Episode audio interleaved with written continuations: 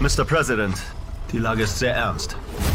Es gab heute ein schweres Erdbeben im Nordosten von Japan. Das Fukushima Daiichi Atomkraftwerk ist in einem kritischen Zustand. Es gibt eine Tsunami-Warnung.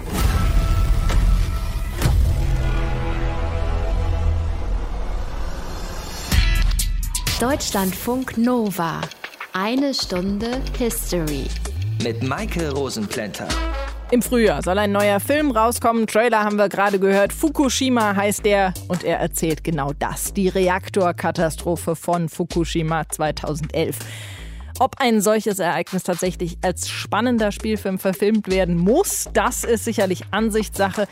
Dem Ereignis Aufmerksamkeit schenken, das sollten wir auf jeden Fall. Denn auch wenn das Unglück mittlerweile zehn Jahre her ist, für uns gefühlt eine Ewigkeit. Für einen atomaren Unfall war es im Grunde gestern. Mit allen Folgen für Menschen und Umwelt. Reden wir drüber in dieser einen Stunde History. Aus den prallgefüllten Schatzkammern der Menschheitsgeschichte. Euer Deutschlandfunk Nova-Historiker Dr. Matthias von Helfeld. Hi. Hi, grüß dich. Bevor wir jetzt über größte anzunehmende Unfälle von Atomkraftwerken sprechen, sollten wir vielleicht erstmal über Atomkraftwerke als solches reden. Also seit wann gibt es die denn? Ja, erstaunlicherweise gab es das erste Kernkraftwerk in der damaligen oder ehemaligen Sowjetunion, genauer gesagt südwestlich von Moskau in Obninsk. Dort wurde seit 1954 Strom erzeugt und in ein öffentliches Stromnetz eingespeist. Zwei Jahre später folgte dann Großbritannien in Calder Hall in Nordwestengland. Das sind die beiden ersten, die ich jedenfalls gefunden habe, die kommerziell angelegt waren und die eben auch Strom lieferten. Und dann gibt es doch noch irgendwie diese schnellen Brüter. Ja, da bringst du mich natürlich auch an den Rand der Verzweiflung. Es ist ein doch anderer Bereich, aber so viel kann man dann doch sagen. Er wandelt nicht spaltbare Atome in spaltbare. Das wird dann aufgearbeitet und anschließend als Kernbrennstoff verwendet. Und dieser Umwandlungsprozess wird als Brüten bezeichnet. Der schnelle Brüter, und das ist der Trick daran, der stellt offenbar mehr Brennstoff her, als er gleichzeitig verbraucht. Und der erste wiederum stand in der damaligen UdSSR in Kasachstan im heutigen Aktau, einer Hafenstadt am Kaspischen Meer. Seit 1973 wurde dort schnell gebrütet. Da wurde nicht nur geforscht, sondern eben auch Energie gewonnen. Okay, dann mal den Blick nach Deutschland. Wann wurde hier denn das erste AKW gebaut? Das erste war 1960 das Kernkraftwerk Kahl in Unterfranken. Das war bis November 1985 in Betrieb. Es hatte, man glaubt es kaum, rund 90 Störfälle wow. und davon sieben als ernsthaft klassifiziert. Das war in der Bundesrepublik. Wie sah es in der DDR aus? Ja, die DDR hat irgendwie voll auf Atomstrom gesetzt. Bis 1970, so war jedenfalls die Planung, sollten 20 KKW gebaut werden. Und der Werbeslogan aus dem Jahr 1957, der ist besonders schön, der lautet Blühende Zukunft, Kernenergie.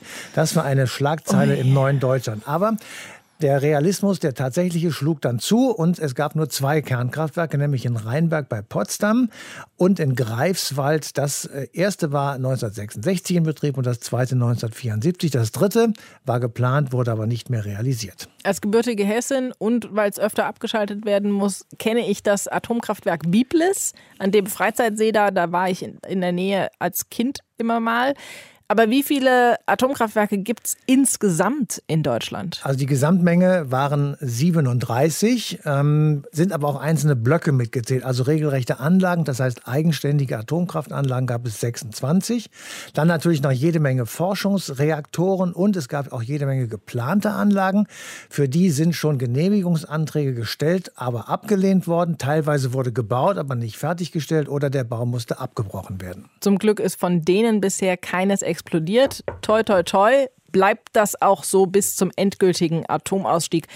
Anders war es ja in Japan, in Fukushima. Da hat es am 11. März 2011 eine Nuklearkatastrophe gegeben. Und das ist unser Thema in dieser einen Stunde History. Die Reaktorkatastrophe von Fukushima war nicht der erste, größte anzunehmende Unfall, aber es war der erste in einem Land, das für seine Technikbegeisterung bekannt ist und dementsprechend Hightech-Reaktoren genutzt hat. Warum es trotzdem zum Super-GAU gekommen ist, Wiebke Lehnhoff aus dem History-Team. Naturkatastrophe in Japan. Nach einem schweren Erdbeben überrollten riesige Flutwellen die Küsten im Osten des Inselstaates und rissen alles mit sich. Am 11. März 2011 erschrecken viele, als sie die Nachrichten sehen und hören. Vor der Nordostküste Japans gab es um 14.46 Uhr Ortszeit ein sehr starkes Seebeben. Das zerstört auch viel an Land. Gebäude stürzen ein, Feuer brechen aus, der Strom fällt aus. Und es löst einen Tsunami aus. Das passiert bei starken Seebeben, wenn sich der Ozeanboden so hebt und senkt, dass dadurch Wellen entstehen, die sich weiter Richtung Land ausbreiten. Die türmen sich dann an der Küste zu Riesenwellen auf. Die Tsunamiwellen treffen die ersten Küstenabschnitte Japans rund 20 Minuten nach dem Seebeben. Dabei kommt die Wucht der Wellen überraschend. Denn die meteorologische Behörde hat die Höhe der Wellen unterschätzt. Sie rechnet erst nur mit bis zu sechs Metern. Doch als die Wellen dann an Land treffen, sind sie an vielen Orten deutlich höher. An einigen Orten sogar 30 bis 40 Meter hoch. Nichts hält der Gewalt dieser Wassermassen stand. Teile von Häusern, Autos, Bäume und Schiffe schwemmt die Welle in das Land hinein. Meter für Meter frisst sie sich weiter. Durch den Schutt, den das Wasser mit sich bringt, entwickelt die Welle eine ungeheure Wucht und wird damit zu einer tödlichen Gefahr für die Menschen. Etwa 20.000 Menschen sterben durch das Erdbeben und vor allem durch den folgenden Tsunami. Schwarze Wassermassen verschlingen die japanische Pazifikküste entlang von 2000 Kilometern. Und das sorgt dann für den dritten Teil der Katastrophe, denn direkt an der betroffenen Küste stehen auch einige Atomkraftwerke. Japan hat damals rund 20 Atomkraftwerke, fast alle mit mehreren Blöcken mit je einem Atomreaktor drin. Dadurch kommt das Land auf rund 50 aktive Atomreaktoren. Ein Atomkraftwerk im Erdbebengebiet gibt Anlass zur Sorge. Die Kühlanlage wurde offenbar beschädigt. Es handelt sich um den Reaktor in Fukushima, nördlich von Tokio.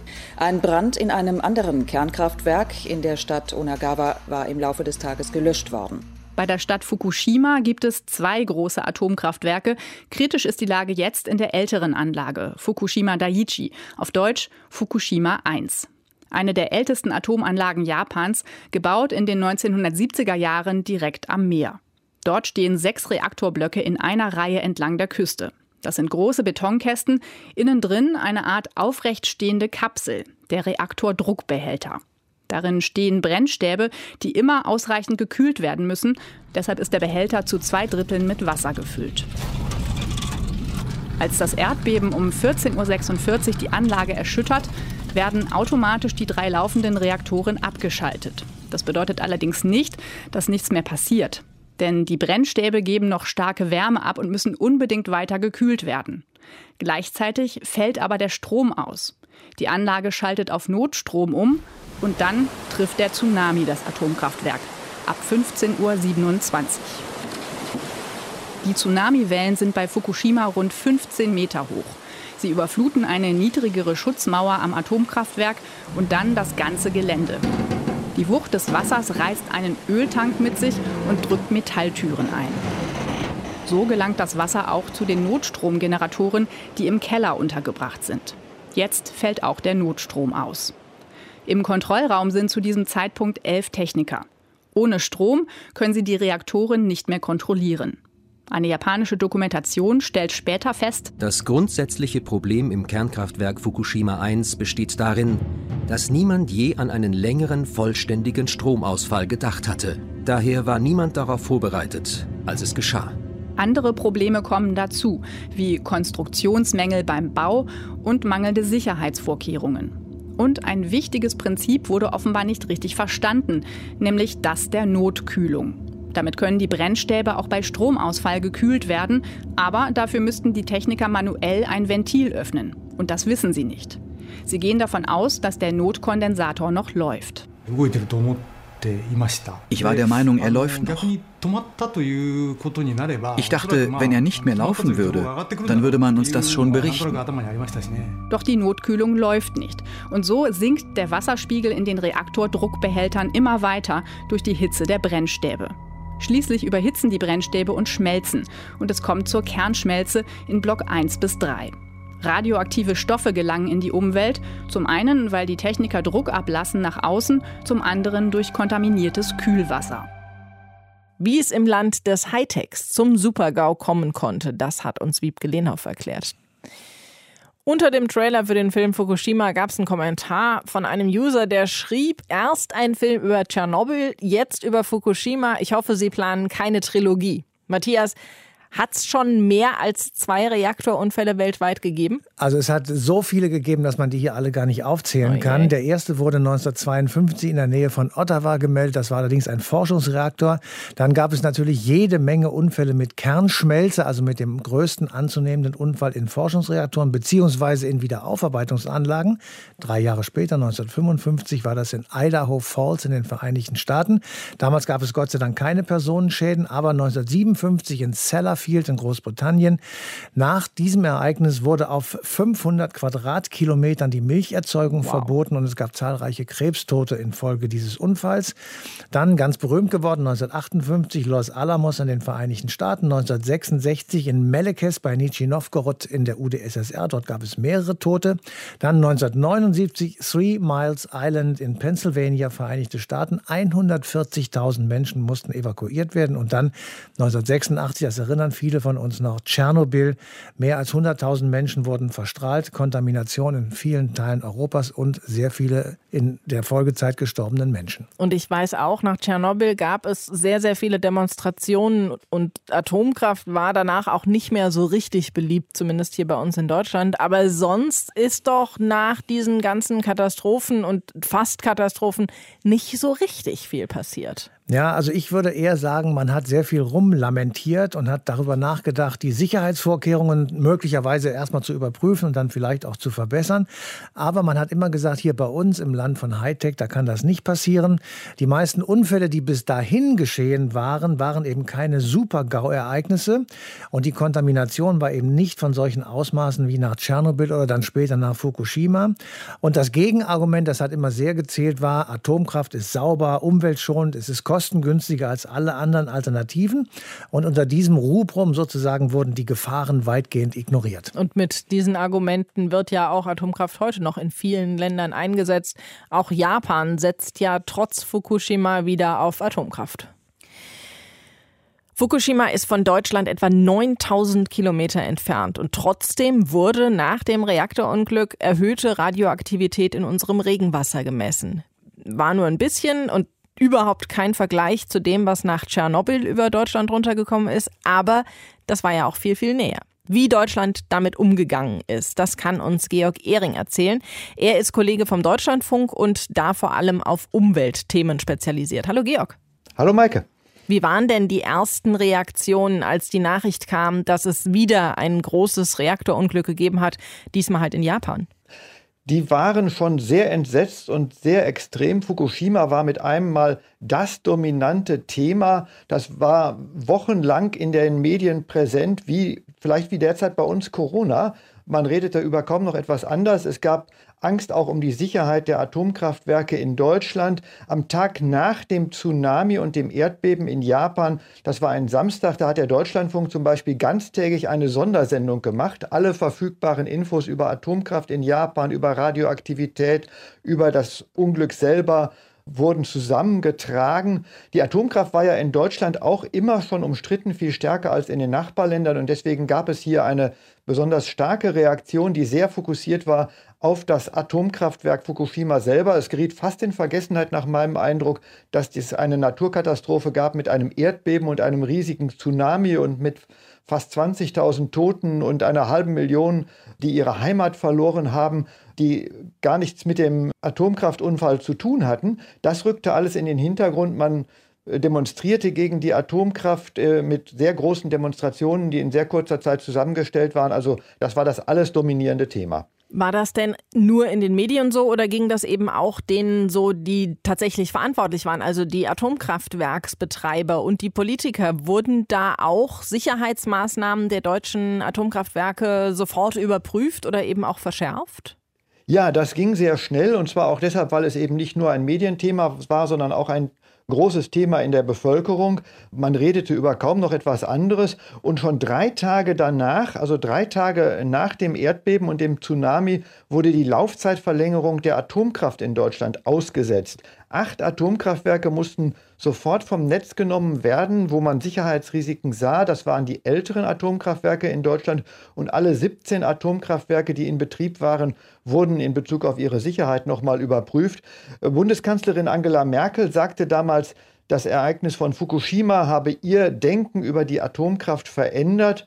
Und dann war auch die Folge, dass Deutschland danach den Atomausstieg beschlossen hat bzw. wieder aufgenommen hat. Denn im Jahr 2000 hatte die damals rot-grüne Bundesregierung den Atomausstieg beschlossen bis 2021, also bis in diesem Jahr, nach einer Vereinbarung mit den Atomkraftbetreibern mit Reststrommengen. Da war die CDU, CSU und FDP-Regierung immer dagegen gewesen. Sie hatte den Ausgang 2010 rückgängig gemacht, kurz vor Fukushima. Und dann gab es wieder die Verschärfung. Dann gab es einen Ausstieg, äh, der im Grunde so ähnlich funktioniert wie der Rot-Grüne aus dem Jahr 2000, nur noch mal mehrere Milliarden kostet, weil man die Atomkraftbetreiber jetzt entschädigen muss. Das war jetzt die deutsche Sicht. Wie ist es denn bei unseren europäischen Nachbarn? Da sind ja auch einige dabei, die selbst noch immer viel Atomkraft nutzen. Auch da gab es großes Entsetzen, allerdings doch nach meinem Eindruck weniger als bei uns. Die Europäische Union hat eine Prüfung aller AKW in ganz Europa angeordnet, also in der Europäischen Union. Es gab auch in anderen Ländern Europas Ausstiegsbeschlüsse oder Wendepunkte in der Atompolitik. Die Schweiz steigt aus aus der Atomkraft bis zur Mitte des nächsten Jahrzehnts. Da war Fukushima der Wendepunkt in der Diskussion. Äh, in der Schweiz. Belgien hat sich vorgenommen, bis 2025 auszusteigen mit zwei Atomkraftstandorten, wobei das jetzt wieder umstritten ist. In Italien wurde vor Fukushima über den Einstieg in die Atomkraft gesprochen und diese Einstiegspläne, die waren damit perdu. Und auch die Niederlande mit einem AKW verzichteten auf den Neubau weiterer Atomkraftwerke. Das ist allerdings in letzter Zeit auch da wieder umstritten. Die Atomkraft war also auch anderswo in Europa unter Druck, aber doch etwas weniger als in Deutschland.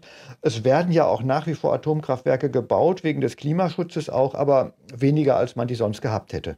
Letztendlich ist tatsächlich relativ wenig Radioaktivität aus Fukushima zu uns gekommen, aber hatte es vorher die Befürchtung gegeben? Ja, man hatte Angst vor der Radioaktivität, die ist ja dann auch ganz überall über der Welt nachweisbar gewesen. Aber Europa ist eben sehr weit von Fukushima entfernt. Da war das weit weniger als die natürliche Radioaktivität, die wir hier sowieso haben und auch sehr viel weniger als in Tschernobyl 1986 oder den Atombombentest der 1960er Jahre.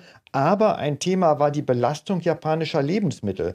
Fukushima ist eine Agrarregion. Fisch aus Japan wurde akribisch geprüft. Äh, da gab es Beschränkungen und Kontrollen dass auf diese Weise keine Belastung importiert wurde. Tschernobyl 1986 hast du eben erwähnt, da war der Fallout über Deutschland ja schon ziemlich groß. Wurden da bei Fukushima Erinnerungen wach oder wurden da sogar Vergleiche gezogen? Ja, da wurden Vergleiche gezogen, einmal in Bezug auf die Nähe, auf die Radioaktivität. Aber nach meinem Eindruck, äh, der wichtigste Unterschied war, dass Japan ein hochentwickeltes Industrieland ist. Und das hat das Vertrauen in die Atomkraft viel nachhaltiger erschüttert als die Katastrophe von Tschernobyl. Da sagte man, ja, das ist die Sowjetunion, da ist alles marode, da passiert so etwas, bei uns sind die Sicherheitsstandards ganz hoch. Und in Japan sind die Sicherheitsstandards eben vergleichbar hoch und dass auch da so etwas möglich ist, auch wenn das infolge einer großen Naturkatastrophe passierte, die, wie Atomkraftbefürworter immer gesagt haben, bei uns in dem Ausmaß nicht möglich wäre, hat man doch gesehen, ja, es kann etwas völlig Unerwartetes passieren, was auch möglicherweise dann bei uns die Sicherheitssysteme überfordern würde. Und deswegen im Vergleich mit Tschernobyl hat Japan nach meinem Eindruck einen viel größeren Eindruck gemacht auf die Verantwortlichen und da kam dann ja auch der endgültige Atomausstieg. Gib uns bitte nochmal so einen so Überblick, ab wann überhaupt darüber diskutiert wurde, aus der Kernkraft auszusteigen. Das war ja schon vor Fukushima, wie du eben erzählt hast. Ja, für mich ist der Geburtstag der Anti-Atomkraftbewegung der 19. Juli 1973. Da hat die Landesregierung von Baden-Württemberg äh, angekündigt, ein Atomkraftwerk in Wiel am Kaiserstuhl zu bauen. Und das wurde dann durch Demonstrationen und Proteste verhindert. Und danach hat eigentlich die Anti-Atomkraftbewegung immer weiter existiert und ist stärker geworden. Es gab eine Ausstiegsdiskussion für ganz Deutschland. Die Grüne Partei steht da sehr eng in Verbindung mit. Äh, sie hat äh, sich von Anfang an für den Atomausstieg ähm, eingesetzt und das war auch sozusagen ein konstituierendes Moment dieser Partei. Im Jahr 2000 gab es dann ja den rot-grünen Ausstiegsbeschluss im Laufe von 20 Jahren. Es gab damals bei den Grünen heftige Diskussionen, ist das nicht viel zu lang? Ähm, aber das war dann halt der Kompromiss mit der, äh, mit der SPD. Die CDU, FDP, CSU waren immer dagegen und es ist für mich irgendwie eine Ironie der Geschichte, dass sie dann die Kräfte sind, die dann endgültig den Ausstieg auch durchsetzen mussten. Georg Ehring, Kollege aus dem Deutschlandfunk, über die Reaktionen in Deutschland und Europa nach dem Reaktorunglück von Fukushima. Danke dir für die Informationen. Ja, bitteschön.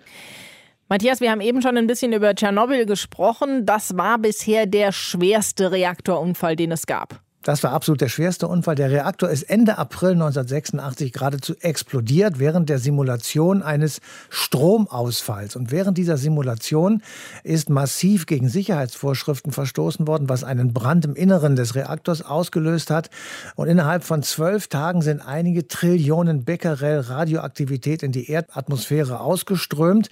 Es gab radioaktiven Niederschlag natürlich in der Umgebung, also in der Ukraine und in Belarus. Und der Wind brachte das Ganze auch nach Europa und die gesundheitlichen Folgen, die wurden damals und werden bis heute kontrovers diskutiert, aber die Aufregung war groß. Und du hast eben gesagt, auch nach Deutschland hat der Wind den radioaktiven Niederschlag gebracht. Vor allem Bayern war damals davon betroffen. Man durfte ja auch zeitweise keine Pilze mehr sammeln im Wald und es durfte auch keine Milch getrunken werden. Das hat schon für Aufregung gesorgt. Das ging sogar noch weiter. Man hat darüber diskutiert, eine Ausgangssperre zu verhängen. Kinder durften offenbar nicht mehr auf Spielplätze an vielen Stellen.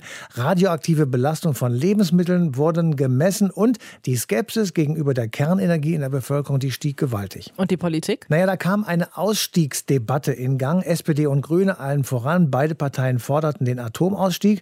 Auch Kanzler Helmut Kohl wollte den Atomanteil an der gesamten Energieversorgung senken. Und es wurde die Idee geboren, eine Übergangsenergie zu kreieren. Es wurde gegründet das Bundesministerium für Umwelt, Naturschutz und Reaktorsicherheit. Aber eine grundlegend andere Politik folgte aus der Katastrophe von Tschernobyl jedenfalls damals nicht. Die folgte dann erst nach Fukushima, als man sah, dass es auch die modernen Reaktoren aus dem Westen treffen kann. Tschernobyl also haben wir hier in Deutschland deutlich mehr gespürt als die Reaktorkatastrophe dann in Fukushima. Was das für Folgen hatte, das kann uns Fabian Lüscher erklären. Er ist Historiker an der Uni in Bern und beschäftigt sich unter anderem mit der sowjetischen Atomwissenschaft. Hallo Fabian. Hallo Maike. Wir haben eben gehört, so wirklich Konsequenzen gezogen wurde auch nicht, nachdem es eben am 26. April 1986 diese massive Kernschmelze in Tschernobyl gegeben hat. Wurden da immer noch die Risiken von Kernkraft falsch eingeschätzt? Naja, also so gar keine Konsequenzen ist natürlich nicht ganz richtig. Zum Beispiel wurde intern in der Sowjetunion diskutiert, wie man nukleare Energie sicherer machen könnte. Dabei hat man beispielsweise entschieden, erstmal den Reaktortyp, wie er in Tschernobyl existierte, nicht mehr weiter zu bauen und bestehende Reaktoren dieses Typs mit einer neuen Containmentstruktur auszustatten, also mit einer zusätzlichen Schutzhülle, die im Katastrophenfall für mehr Sicherheit sorgen sollte. Was allerdings nicht zur Debatte stand, war beispielsweise ein kompletter Ausstieg aus der Kernenergie.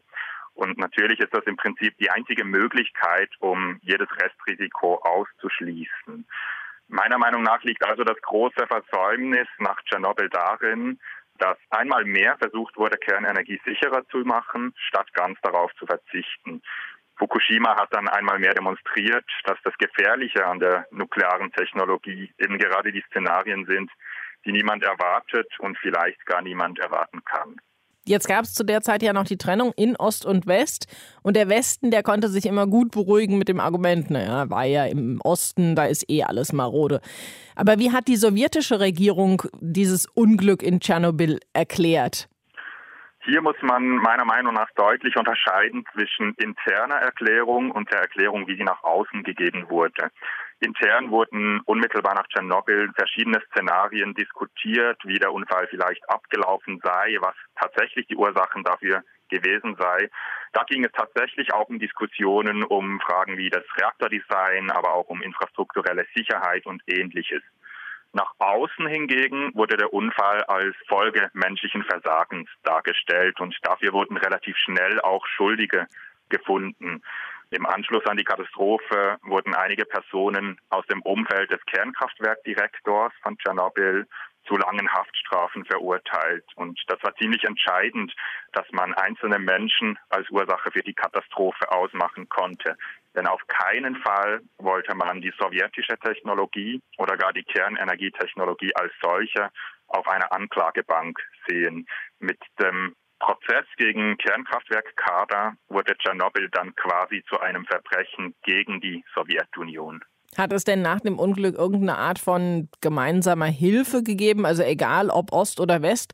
Oder haben die Länder zumindest irgendwie Informationen ausgetauscht? Ja, das ist ein kompliziertes Thema, weil zunächst herrschte erst einmal Stille. Die Sowjetunion hat erst Tage nach der Katastrophe erstmal Stellung bezogen und äh, in dieser Stellungnahme suggeriert, dass im Prinzip alles unter Kontrolle sei und dass es sich hier um eine Katastrophe handle, die man eben managen konnte. Allerdings war die Katastrophe so gewaltig, dass sich die Informationen schlicht nicht in den Staatsgrenzen einsperren ließen. Beispielsweise hat die amerikanische CIA schon am 29. April in einem Bericht geschrieben, man gehe davon aus, dass sich in Tschernobyl die schwerste Nuklearkatastrophe aller Zeiten ereignet habe. Nach äh, diversen weiteren Versuchen, auch irgendwie äh, zu beruhigen und die Katastrophe klein zu reden, folgte ein erster ausführlicher Bericht erst im August 1986 auf einer IAEA-Konferenz, also auf einer Tagung der Internationalen Atomenergiebehörde. Dort hat man dann tatsächlich äh, relativ viele Informationen auch preisgegeben über den möglichen Unfallhergang etc. Gleichzeitig hat die sowjetische Regierung aber betont, dass sie weiterhin die Katastrophe alleine bewältigen wollte. Das heißt, die Katastrophe und das ganze Management sollte in einzelstaatlicher Kontrolle bleiben. Erst im Oktober 1989, also dreieinhalb Jahre nach der Katastrophe, hat die sowjetische Regierung dann offiziell und formal korrekt bei der IAEA um internationale Hilfe gebeten. Infolge dieses Gesuchs wurde dann ein internationales Tschernobyl-Projekt ins Leben gerufen, an dem haben sich 200 äh, Forschende aus 25 Staaten beteiligt, alle möglichen Ergebnisse auch produziert und international diskutiert. Gleichzeitig entstanden diverse Projekte in verschiedenen internationalen Organisationen, aber auch kleinere und größere NGOs haben sich äh, dem Thema immer stärker angenommen. Ein Problem war, dass diese ganzen Projekte untereinander relativ schlecht koordiniert waren und deshalb irgendwie eine konsolidierte internationale Hilfe sich relativ schwierig gestaltete. Gleichzeitig ist wichtig zu sagen, dass viele Fragen rund um Tschernobyl sehr umstritten und hochpolitisiert sind, bis heute übrigens, und deswegen auch äh, nach wie vor Teil von teilweise sehr kontroversen bis polemischen Diskussionen sind. Du hast eben gesagt, es wurden nach dem Unglück dann alle Reaktoren, die baugleich mit Tschernobyl waren, nachgerüstet. Das klingt teuer. Jetzt war es ja 89 dann so, dass die friedliche Revolution unter anderem deshalb stattfinden konnte, weil die Staaten im Ostblock pleite waren. War Tschernobyl da mit dran schuld? Tatsächlich kann man sagen, Tschernobyl ist natürlich nicht der einzige Grund für den wirtschaftlichen und politischen Kollaps der Sowjetunion, aber sicher spielt Tschernobyl eine Rolle. Du hast jetzt erwähnt, dass die Nachrüstung teuer war. Das ist sicher ein Teil, aber gleichzeitig ist es wahnsinnig schwierig, überhaupt eine genaue Kostenberechnung anzustellen über die Kosten dieser Katastrophe und ihrer Folgen. Das hängt auch damit zusammen, dass viele Kosten erst im Laufe der Zeit entstanden und immer noch entstehen. Man denke beispielsweise schon nur an die wirtschaftlichen Ausfälle in der Region, die eben zustande kamen, weil man nicht mehr in dieser Zone rund ums Kernkraftwerk wirtschaften konnte. Gleichzeitig ist es aber sicher so, dass schon die unmittelbaren Kosten sehr hoch waren. Und dennoch bin ich der Meinung, dass man den wirtschaftlichen Kollaps der Sowjetunion nicht allein auf Tschernobyl zurückführen sollte, denn die entscheidenden Weichen dafür waren 1986 längst gestellt. So setzte die Sowjetunion zum Beispiel noch immer auf die Schwerindustrie und lag stattdessen weit zurück, wenn es um neue Technologien und Wirtschaftsfelder ging. Im Prinzip kann man sagen, dass die Sowjetunion den grundlegenden Strukturwandel ins postindustrielle Zeitalter einigermaßen verpasst hat. Dieser Perspektive ist äh, Tschernobyl sowohl ein Symptom als auch der letzte Nagel im Sarg einer längst abgehängten Wirtschaft. Sagt Fabian Lüscher. Wir haben über die Folgen und Konsequenzen aus dem Reaktorunglück von Tschernobyl gesprochen. Danke dir dafür. Gerne. Wenig Konsequenzen also nach Tschernobyl, aber nach dem Unglück in Fukushima. Da wurde der komplette Ausstieg aus der Atomenergie von der Bundesregierung beschlossen. Und schon im nächsten Jahr sollen die letzten Reaktoren abgeschaltet werden. Wie das so läuft, das weiß Michael Seiler. Er ist der ehemalige Sprecher der Geschäftsführung vom Öko-Institut, ist jetzt in Rente, aber noch nicht so ganz. Hallo, Herr Seiler. Ja, hallo. Wie verläuft das denn mit dem Ausstieg aus der Atomwirtschaft bisher? Also es gibt hier zwei Aspekte. Der eine ist das Abschalten der Kernkraftwerke. Das ist seit 2011 ja im Gesetz in einem zeitlichen Fahrplan festgelegt. Die jetzt schon abzuschalten AKWs sind 2015 oder 2017, 2019 stillgelegt worden nach dem Plan. Drei werden Ende diesen Jahres stillgelegt und die letzten drei Ende nächsten Jahres. Die zweite Geschichte ist der Abbau der abgeschalteten AKW. Die haben ja keinen Sinn mehr, deswegen ist es am besten, wenn man die relativ schnell und zügig abbaut und die verschiedenen radioaktiven Abfälle dann eben vernünftig sicher behandelt. Und genau das ist ja auch ein Problem. Es gibt ja im Moment noch keinen dauerhaften Standort für ein Endlager. Was passiert denn mit diesen Abfällen, die da zurückbleiben, diesen radioaktiven? Also wir müssen über zwei Hauptsorten radioaktiver Abfälle reden. Das eine sind die hochradioaktiven Abfälle, das sind die Brennelemente, in denen die Kernspaltung stattgefunden hat. Bei denen passiert Folgendes. Sie werden nach Abschalten des Kernkraftwerks erstmal in Wasserbecken im Kernkraftwerk gestellt. Da müssen sie mindestens drei Jahre verbleiben, kann auch vier oder fünf Jahre sein, weil die da eine sehr starke Kühlung erforderlich ist. Danach werden die in sogenannte Zwischenlagerbehälter verpackt. Da gibt es eine Firma, die die meisten herstellt, die heißen Castoren. Aber es gibt auch Konkurrenzprodukte von anderen Firmen. Und diese Zwischenlagerbehälter, wenn die gefüllt sind, werden in ein sogenanntes Zwischenlager gestellt. Davon haben wir 16 in Deutschland, 14 mit Genehmigung, zwei ohne Genehmigung.